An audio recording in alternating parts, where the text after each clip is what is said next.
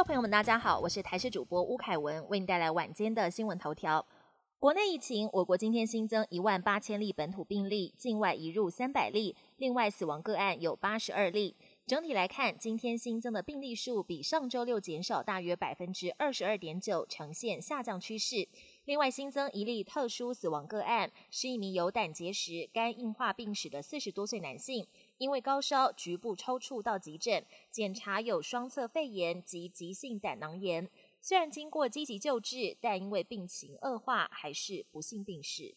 在新冠疫情时代，为了防止病毒感染，最好的方式就是戴口罩。但有研究指出，口罩在老化分解后会形成数十亿颗塑胶微粒，而这些微粒也可能会成为病毒的载体。不过，国内专家对此表示，是否成为病毒载体还要进一步研究。比较担心的是口罩上的活病毒，提醒民众口罩千万不要随手乱丢。土耳其遭受严重震灾，各国纷纷伸出援手。台湾民众也捐赠了许多的物资，像是保暖衣物、还有帐篷等等，涌进台北慈济的据点。艺人吴凤昨天到现场帮忙，直言自己差点哭了。土耳其驻台湾代表今天下午也到现场当起志工，感谢台湾民众的协助。不过现在物资已经很充足，所以提前到十一号下午五点就截止收件。国际焦点。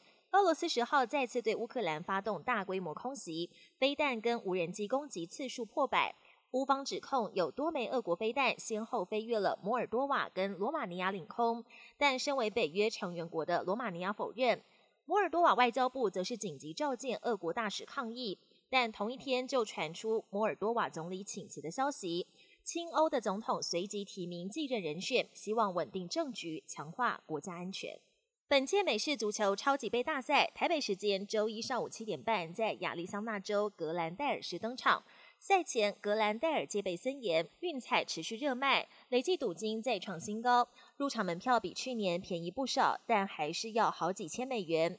中场表演则是请出了蕾哈娜献唱，球迷期待的盛会进入倒数计时。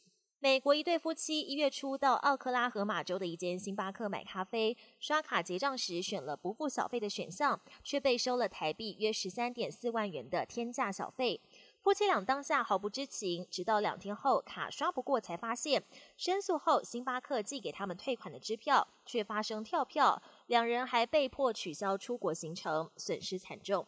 本节新闻由台视新闻制作，感谢您的收听。更多内容请锁定台视各节新闻与台视新闻 YouTube 频道。